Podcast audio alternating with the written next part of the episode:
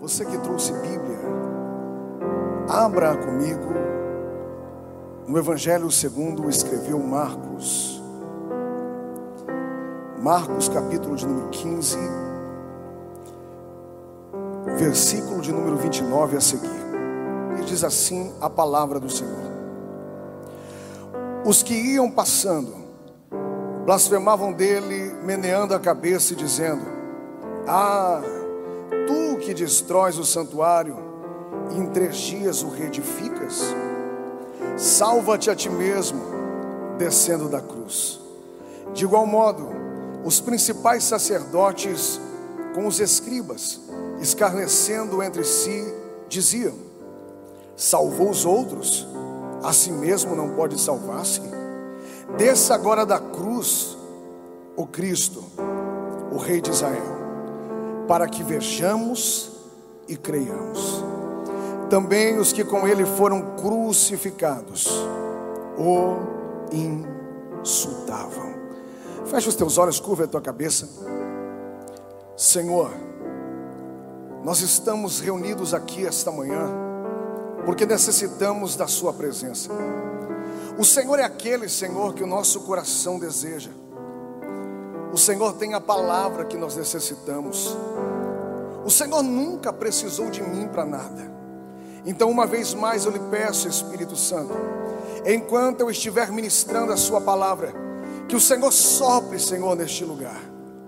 Aqueles que são sensíveis à tua presença, que já comecem, Senhor, a sentir um arrepio na pele, que as lágrimas, Senhor, que estavam presas, comecem a serem destravadas a partir de agora, que a tua glória comece a se manifestar aqui dentro deste templo.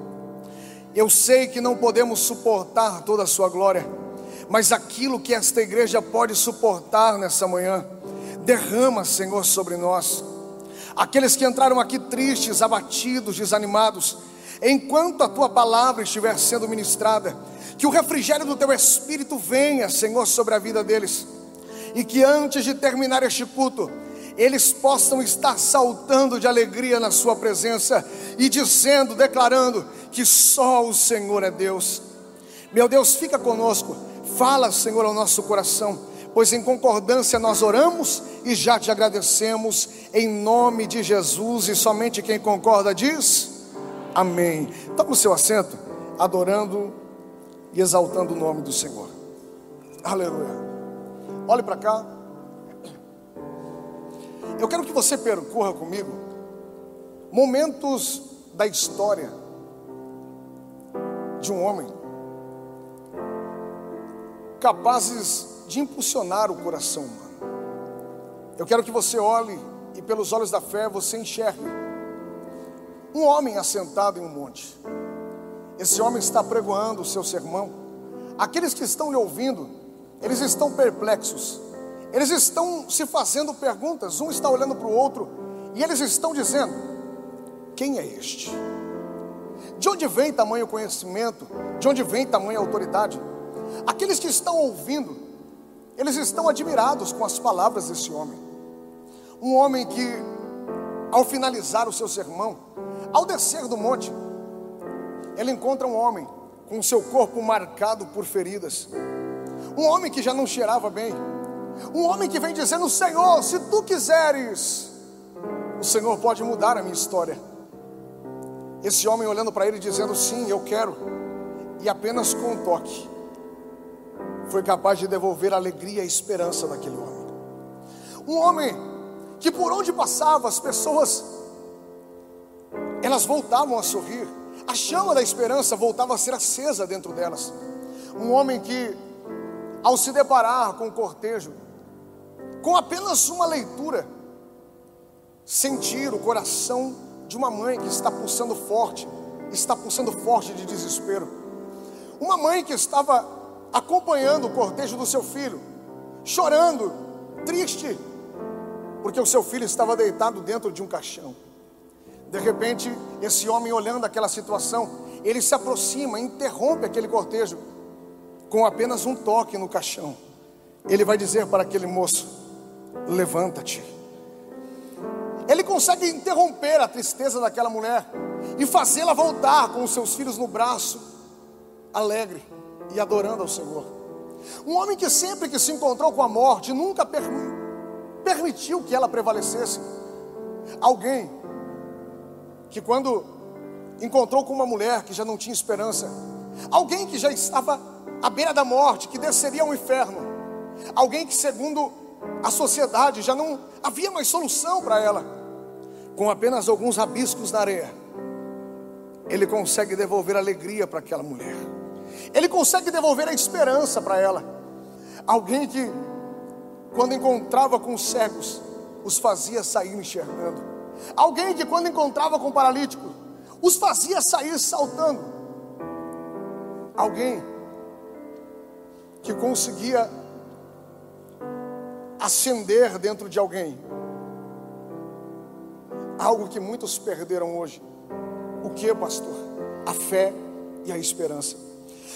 Esses momentos da história desse homem são capazes de impulsionar o coração de qualquer um que está aqui.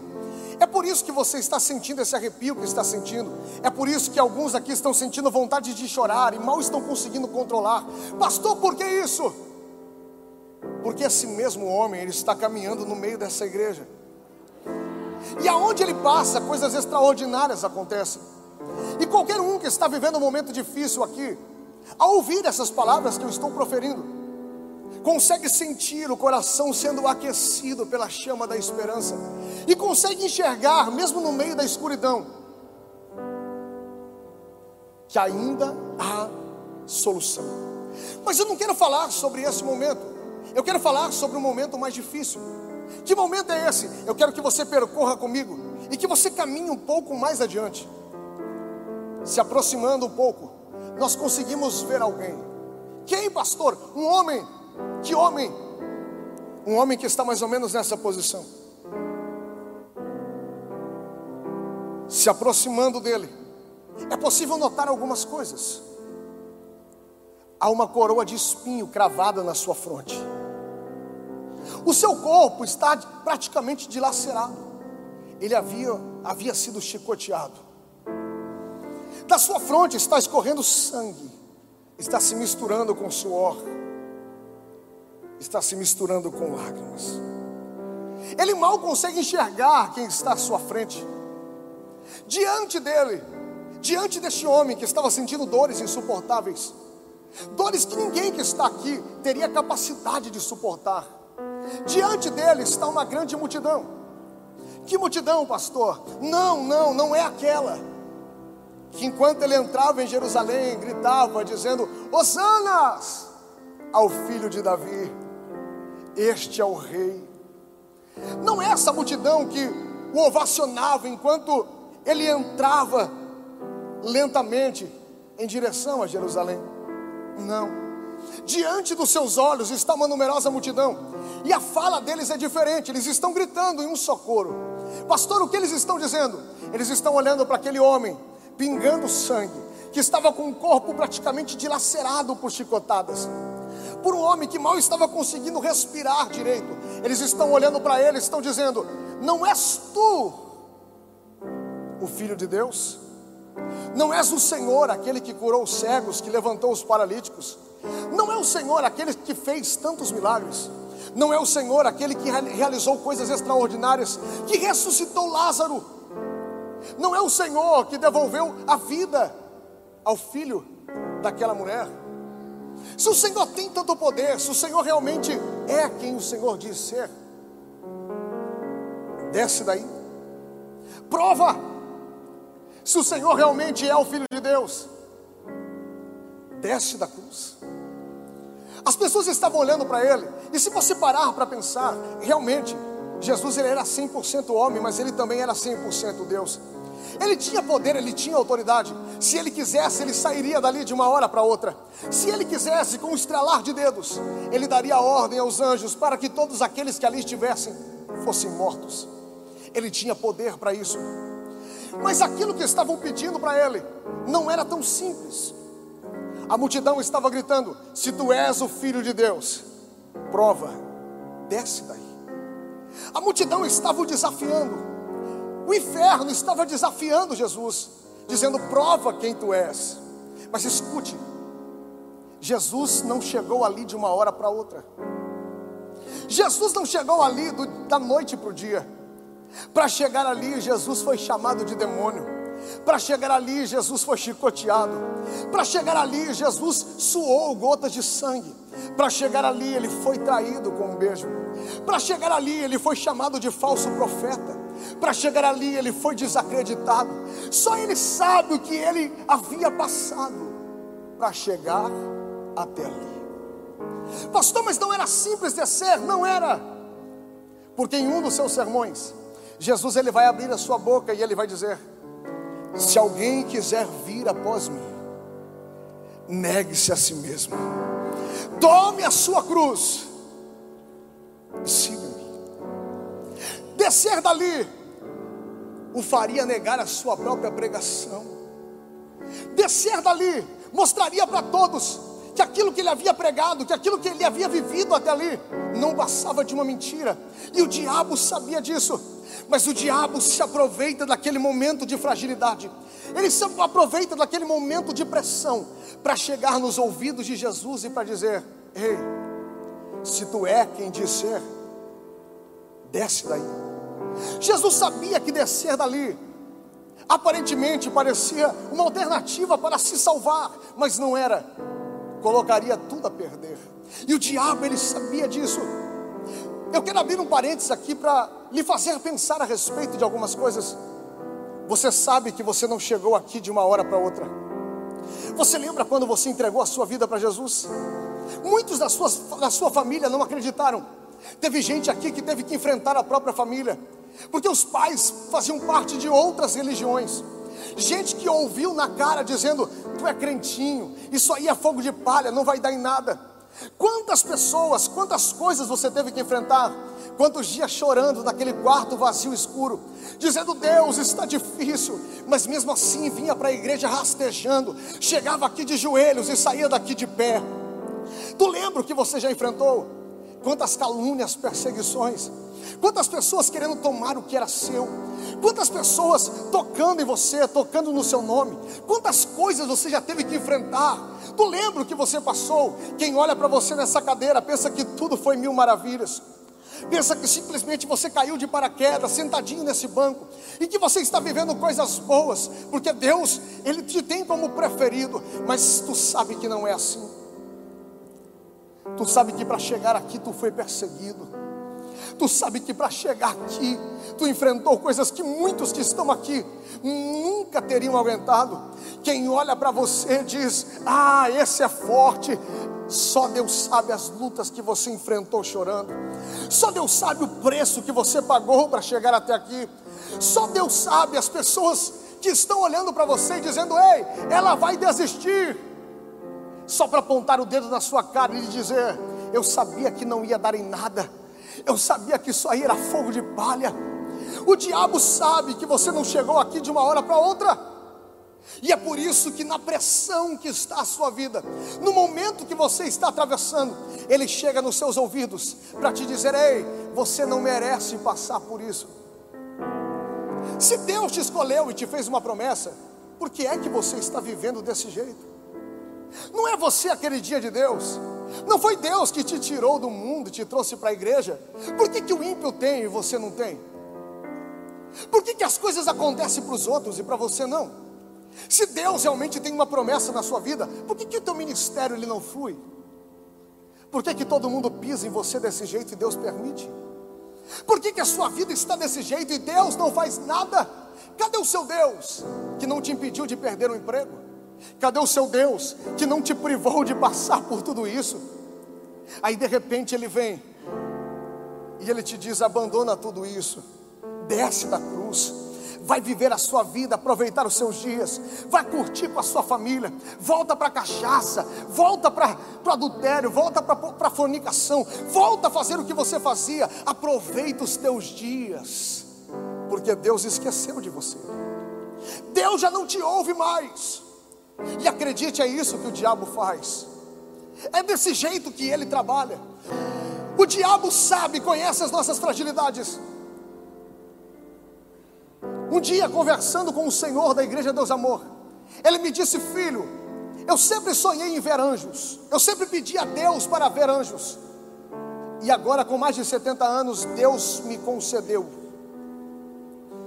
E Ele me disse: Só que eu não vejo apenas anjo, eu também vejo demônios.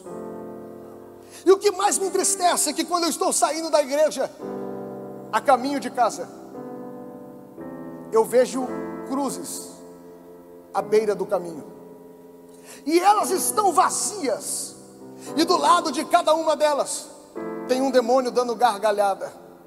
Eu perguntei a ele por quê.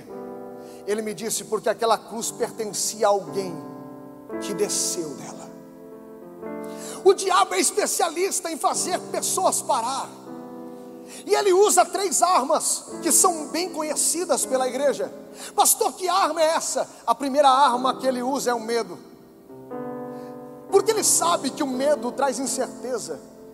E se ele conseguir colocar incerteza no seu coração, ele vai conseguir fazer você parar.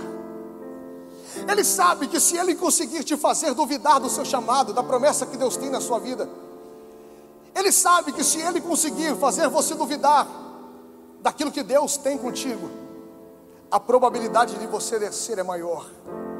É por isso que ele chega nos teus ouvidos e diz: Ei, Deus já não te ouve mais.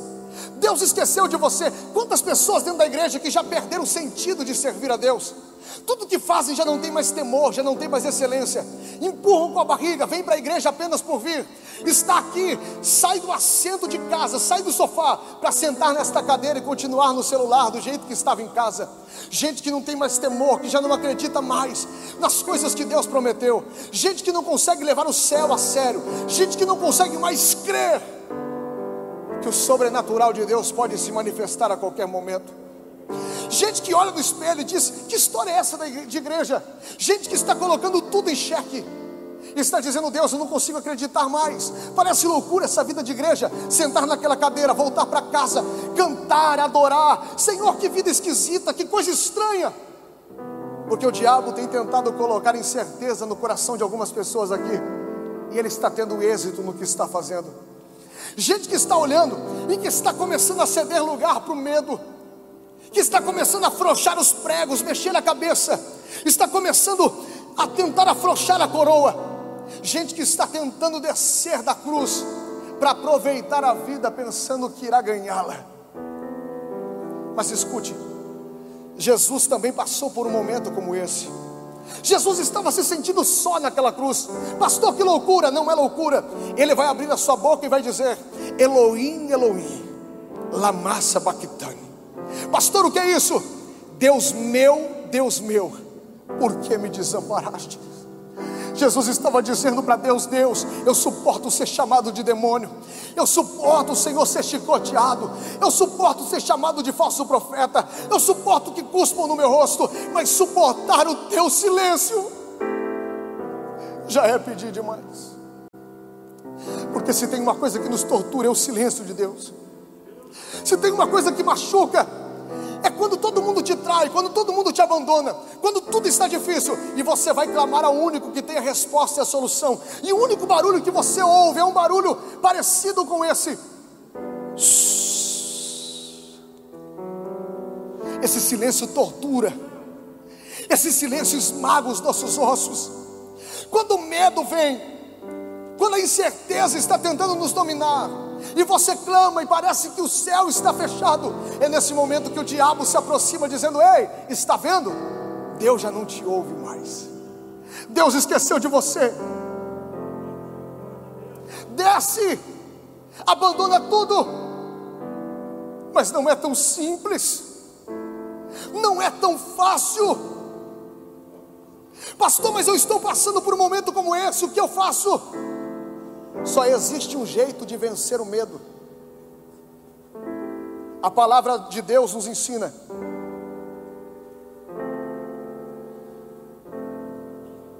Que somente o amor, ele lança fora todo medo.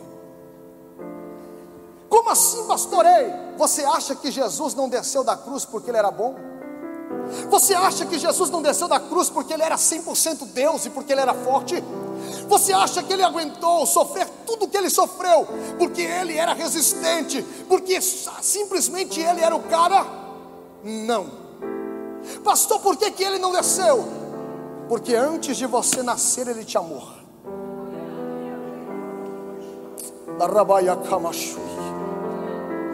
Jesus só suportou o que suportou por amor. Tem gente dizendo, pastor, eu vou desistir, pastor, eu não aguento mais. Ei, se o motivo de você estar pregado é carro, casa, estabilidade financeira, é o homem amado, a mulher amada, se o motivo de você estar pregado for outro que não seja o amor, em questão de tempo você vai descer, em questão de tempo você vai parar porque se o diabo tocar na sua vida financeira, você desce. Se você perder o carro, você para. Se você perder a casa, você desiste. Se perder o homem amado, você não vai aguentar. Se perder a mulher desejada, você vai desistir. Mas se for por amor, não tem demônio que consiga te arrancar daí. Aleluia. Aleluia. Aleluia pastor, mas tudo está difícil. Para ele também estava. Para ele também estava. Estavam olhando para ele, falando coisas que ele não merecia ouvir. Ele estava se sentindo sozinho naquela cruz, mas ele não desceu, porque toda vez que o diabo dizia: desce daí, ele pensava em você. E ele dizia: Eu não desço. Está doendo, mas eu não desço. Está difícil, mas eu não desço. A dor está dilacerante, mas eu não vou parar. Estão falando que eu não mereço ouvir, mas eu não vou desistir, porque eu sei que um dia a igreja mais de Cristo estará reunido e ela vai estar lá ele vai estar lá. O diabo pode falar o que quiser, ninguém me arranca da cruz. Levanta a sua mão, levanta a sua mão. Eu quero te convidar nesta manhã a ser motivado, a ser cheio, impulsionado por esta palavra. Eu não sei o que você está vivendo, eu não sei o que você está passando. Talvez tudo esteja insuportável, talvez ninguém consiga te entender, mas eu quero lhe falar uma coisa: se você está servindo Cristo por amor, não se preocupa, porque é Ele quem vai te dar força para tu continuar aí. Se o motivo de você estar pregado nesta manhã é por amor, eu te convido a declarar para que o inferno ouça nesta manhã, ainda que esteja doendo, eu não desço, eu não desço, eu não desço. Ei, declare em bom e alto som, ainda que tudo esteja desmoronando, eu não desço. Eu não desço. Fala para quem está do seu lado: não desça, não desça, não desça, não desça.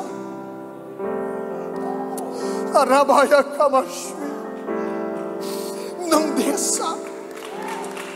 Aleluia. Oh. Segunda arma mais utilizada pelo inferno para fazer cristãos descerem da cruz. E esta tem gente aqui que conhece.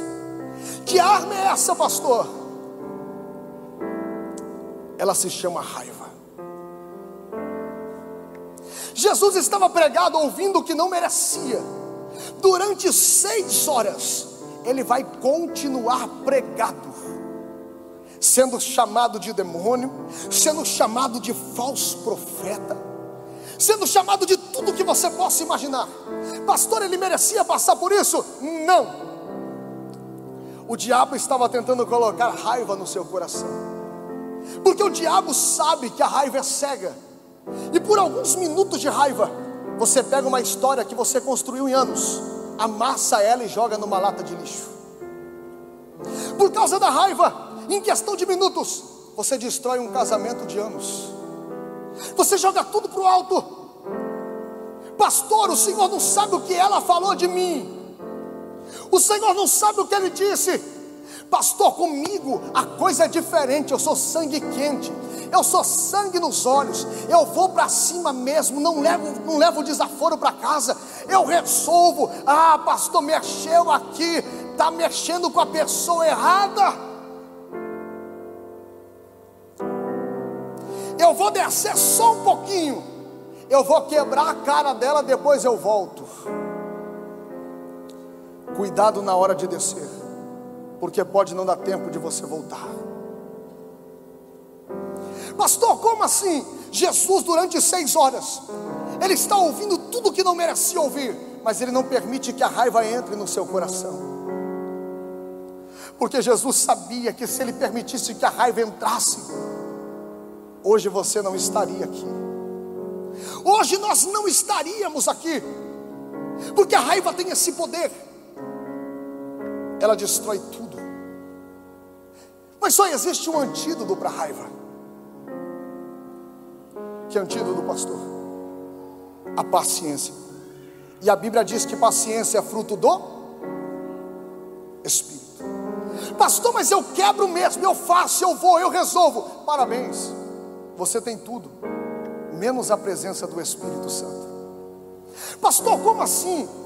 Quando o culto está acontecendo, eu choro, eu bato palma, dá vontade de saltar, dá vontade de correr. Como o Senhor fala que eu não sou cheio do Espírito? Rei, hey, quando o Espírito passa, até quem não confessou Jesus, se ele permitir, vai chorar. Quando ele passa, nós sentimos coisas inexplicáveis. Mas sentir a alegria do Espírito é diferente dele habitar em você. Pastor, como assim? Quando ele passa, nós choramos. Quando ele passa, nós arrepiamos. Quando ele passa, o corpo estremece. Mas quando ele vive, o jeito de falar muda. O jeito de andar é diferente. Quando ele habita, a mulher explosiva já não é mais a mesma. Quando ele habita, alguém olha para você e diz: Não é possível que seja a mesma pessoa. Você era tão explosivo, você era tão estourado, e hoje você é tão calmo. Quando ele habita, tudo muda. O teu jeito de fazer negócios muda. O teu jeito de se relacionar com as pessoas muda. Tudo é transformado. Pastor, mas eu sou explosivo mesmo. Eu vou para cima, eu faço. Ei, Tu está precisando que o Espírito Santo habite em você. Pastor, mas e se eu não deixar? E se eu continuar assim? Você não vai conseguir continuar pregado por muito tempo. Tem gente aqui dizendo, pastor, é que o Senhor não sabe o que ela me disse. Eu não vou aceitar isso, ei. Se você cultivar esse sentimento, você não vai conseguir continuar pregado por muito tempo. Será que você não percebeu que a raiva está te arrancando da cruz? Será que você não percebeu que a sua sensibilidade foi alterada? Que você já não sente mais o que sentia? Pastor, como assim? Eu te explico melhor. Feche os olhos por alguns minutos. Lembra daquela menina que entrava naquela congregaçãozinha? Lembra daquele rapaz que entregou a vida para Jesus lá atrás? Lembra quando você entrava na presença de Deus, o que você sentia? Você lembra o quanto você chorava quando o primeiro louvor começava a tocar? Você lembra o que você declarava quando você entrava na presença dele? Você não tinha vergonha de ninguém, você se prostrava. Você se jogava, você se apresentava diante dele, entregava o teu melhor. Tudo que você fazia, você fazia com excelência. Agora olhe para você hoje. Aonde está a tua sensibilidade? Aonde está aquela presença que você sentia? Cadê aquela menina que não tinha o emprego que tem hoje, não tinha a roupa que tem hoje, mas que tinha a presença de Deus, você lembra? Algumas coisas da sua vida foram alteradas. E Deus está te fazendo lembrar de quem você era lá no começo algumas coisas tomaram o lugar de Deus no seu coração. E Deus está lhe dizendo: ei, não permita que a raiva continue te influenciando, não permita, não permita que a mágoa continue te seduzindo, não permita que essas coisas continuem prevalecendo, porque se você permitir, você não vai aguentar por muito tempo, você vai descer, você vai parar. Tem gente que só porque o pastor não falou com ele, a adoração já começa a mudar começa a perder o desejo de vir para a igreja apenas por uma simples atitude. Tem gente que, de repente, fica de birra com a outra, chega no culto, não consegue adorar, porque está dividindo a adoração, não sabe se adora a Deus ou se sente raiva do outro. Tem gente que está aqui cantando, dizendo: Deus é bom, mas de repente, quando vira para o lado, vê a pessoa que insiste em não gostar e essa raiva está interferindo na sua adoração, essa raiva está interferindo na sua comunhão. Tem gente dizendo não aguenta mais, vou procurar outra igreja, não quero mais continuar indo aí. Claro, a raiva está entulhando tudo, a raiva está destruindo tudo, está fazendo você pegar tudo que você construiu e jogar no lixo. E Deus está lhe dizendo: ei, não é a igreja que mudou não é a igreja que virou outra, não é isso, é o teu coração que está cheio daquilo que não devia. É por isso que não dá vontade de continuar aqui, porque tem alguém aqui que não te agrada, e o diabo está lhe dizendo: ei, pega as suas coisinhas e sai daí. Esse lugar não é mais para você. Abandona tudo. Mas Deus está te convidando nesta manhã a dizer: Ei, eu sei o que passei para chegar até aqui. E não é o que disseram que vai me segurar. Não é o que estão falando que vai me tirar daqui. Eu não vou ceder à raiva. Eu não vou permitir que a raiva prevaleça. Eu não vou deixar Ei, nesta manhã Deus está lhe dizendo: se tu quiser vencer a raiva, eu te ajudo. Ajudo como? Derramo sobre ti o meu espírito, vou lhe dar paciência, vou lhe dar resistência. Não ceda aquilo que o inferno está propondo. Foi eu que te plantei aqui, foi eu que te fiz chegar até aqui, foi eu que te preguei aí, e daí você não sai daí ninguém te tira. Olha para quem está do seu lado e profetiza, dizendo: Ei, você não vai descer, você não vai descer, o inferno não vai te fazer parar.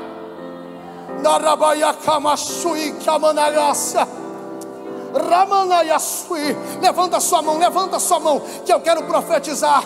Há uma unção diferente caindo sobre este lugar. Deus está derramando do seu espírito sobre alguns aqui esta manhã. Deus vai te deixar calminho. Ei, valentão, Deus vai te deixar calminho. Quem te viu verá. Quem te viu verá. Se prepara. Se prepara. Quando este culto terminar, você já não vai estar sentindo mais o que estava sentindo. Olhe para cá. Terceira arma que o inferno mais utiliza, e aqui eu concluo. Que arma é essa? Tem gente aqui dentro que conhece essa arma. que arma, pastor? A terceira arma se chama orgulho. Eu não estou falando de qualquer pessoa, eu estou falando de Jesus. Eu estou falando do Filho de Deus daquele que tinha poder para fazer o que ele quisesse, daquele que tem autoridade. Ele podia bater no peito, olhar para aquelas pessoas que estavam dizendo que ele não merecia, e dizer: Vocês não sabem com quem estão falando, eu sou filho de Deus. Vocês não sabem com quem estão mexendo. Jesus poderia ter provado quem ele era.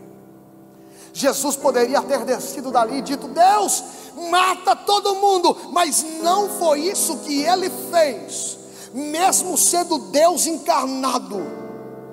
Ele viu a multidão de criaturas pecadoras, condenando-o, mas mesmo assim, ele não quis provar nada para ninguém. Em nenhum momento ele deixou de ser humilde. Por quê, pastor? Porque quem é não precisa provar que é. Deus diz que é.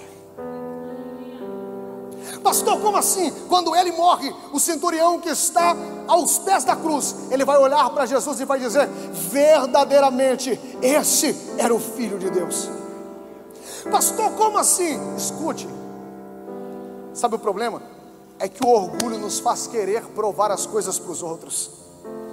Eu vou provar que eu não merecia passar por isso. Ah, você não sabe com quem está falando. Já fiz parte de igreja tal, já fui discipulado por fulano tal, já tenho tantos anos de evangelho. Você não sabe com quem está mexendo, você não sabe quem eu sou. Eu tenho dinheiro, eu tenho empresa, eu posso, eu faço, eu sou, eu consigo. Ei! Se você deixar o orgulho tomar conta de você, você não vai aguentar continuar crucificado por muito tempo. Pastor, mas como assim? Estão falando que eu não mereço, estão querendo tomar o meu lugar. O Senhor não sabe o que ele fez comigo, o Senhor não sabe o que ela disse a meu respeito. Ei, olhe para cá, o Espírito Santo está lhe dizendo esta manhã: para você não descer, para você vencer o orgulho, só existe um jeito. Que jeito, pastor?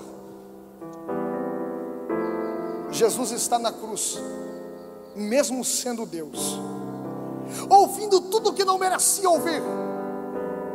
Aí de repente ele puxa o ar, sentindo dores indescritíveis. Ele vai olhar para o céu e ele vai dizer: Pai, perdoa-os, porque eles não sabem o que fazem. Só existe um jeito de vencer o orgulho: que jeito? O perdão. Pastor, mas é difícil para mim, está doendo aqui. Eu prefiro cultuar de cara feia com ele, de cara feia com ela. Eu prefiro entrar aqui de peito estufado, nariz em pé, porque eu sou, eu posso e ela vai ter que ver isso. Ele vai ter que engolir isso. Ei, Deus manda ali dizer: Ei, baixa a bola, filho. Tu não precisa provar nada para ninguém perdoa e continua crucificado, perdoa e continua no madeiro. Pastor, mas e quem vai esclarecer as coisas? Quem vai resolver? Não, esse negócio não está certo. Eu tenho uma notícia em primeira mão para você. Qual, pastor? Para aqueles que estão pregados, para aqueles que estão crucificados, você não precisa se mexer. Como assim? Quem está pregado tem um advogado. Levanta a mão, levanta a mão. Eu quero profetizar sobre a sua vida nesta manhã. Deus está lhe dizendo: perdoa e continua crucificado, porque enquanto você está crucificado, sou eu quem te justifico, sou eu quem te defendo, sou eu quem digo quem você é, sou eu quem provo que você não merecia, sou eu quem faço. Nesta manhã tem um advogado se levantando no trono. Nesta manhã tem um advogado se levantando no trono, e ele está lhe dizendo: Ei, não precisa descer continua pregado. Não precisa tirar satisfação com ninguém. Não precisa explicar nada para ninguém. Perdoa e continua pregado, porque sou eu quem te defendo, sou eu quem te justifico, sou eu quem te livro, sou eu quem te guardo, sou eu, sou eu, sou eu, diz o Senhor. Escute o que eu vou lhe dizer e nunca esqueça. Somente o perdão, somente o perdão, te faz superar coisas e situações pelas quais você nunca merecia ter passado. Jesus ele perdoou, mesmo ouvindo que não merecia. Pastor, mas estão falando, ei, chamaram ele de demônio e Ele perdoou. Cuspiram no rosto dele. E ele perdoou. Só porque fizeram uma brincadeira com você, você não vai perdoar. Só porque algo foi mal interpretado, você não vai perdoar. É melhor descer do que perdoar. Pastor, eu prefiro descer. Ei, pense em tudo que você viveu para chegar até aqui. Tu vai deixar isso te arrancar do madeiro? Tu vai deixar isso te arrancar da cruz?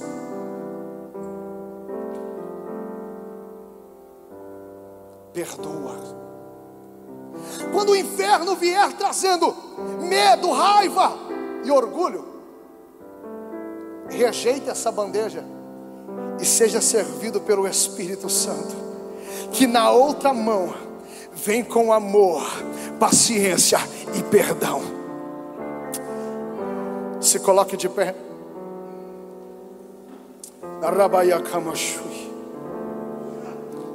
Olhe para mim. O que você pensa que é o Evangelho? Você acha que ninguém vai te perseguir, que ninguém vai tomar o que é teu? Você acha que não vão pisar em você, que não vão falar nada sobre o seu nome? Você acha que todo mundo vai te aplaudir, vai te abraçar e vai dizer: Ei, nós estamos contigo? É sério que você pensa que o Evangelho é isso? Se te contaram isso, alguém mentiu para você. Você acha que vai viver os teus dias vivendo o Evangelho, sentado na sua poltrona confortável, sem ninguém te perseguir? Escute, colocaram Pedro diante da corte mais poderosa do judaísmo olharam para ele e disseram: Ei, nega Jesus.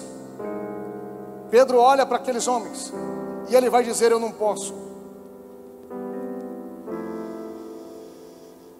Ele morreu, ao terceiro dia ele ressuscitou, e eu sou testemunha dele. Eles levam Pedro para ser crucificado.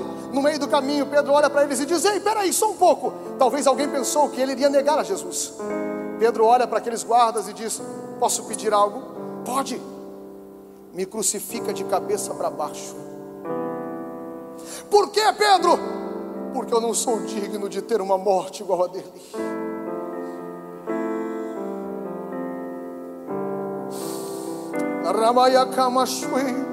Tantas pessoas sobem no altar e profetizam apenas que tudo vai dar certo, mas eu quero ver você ter coragem para levantar a mão.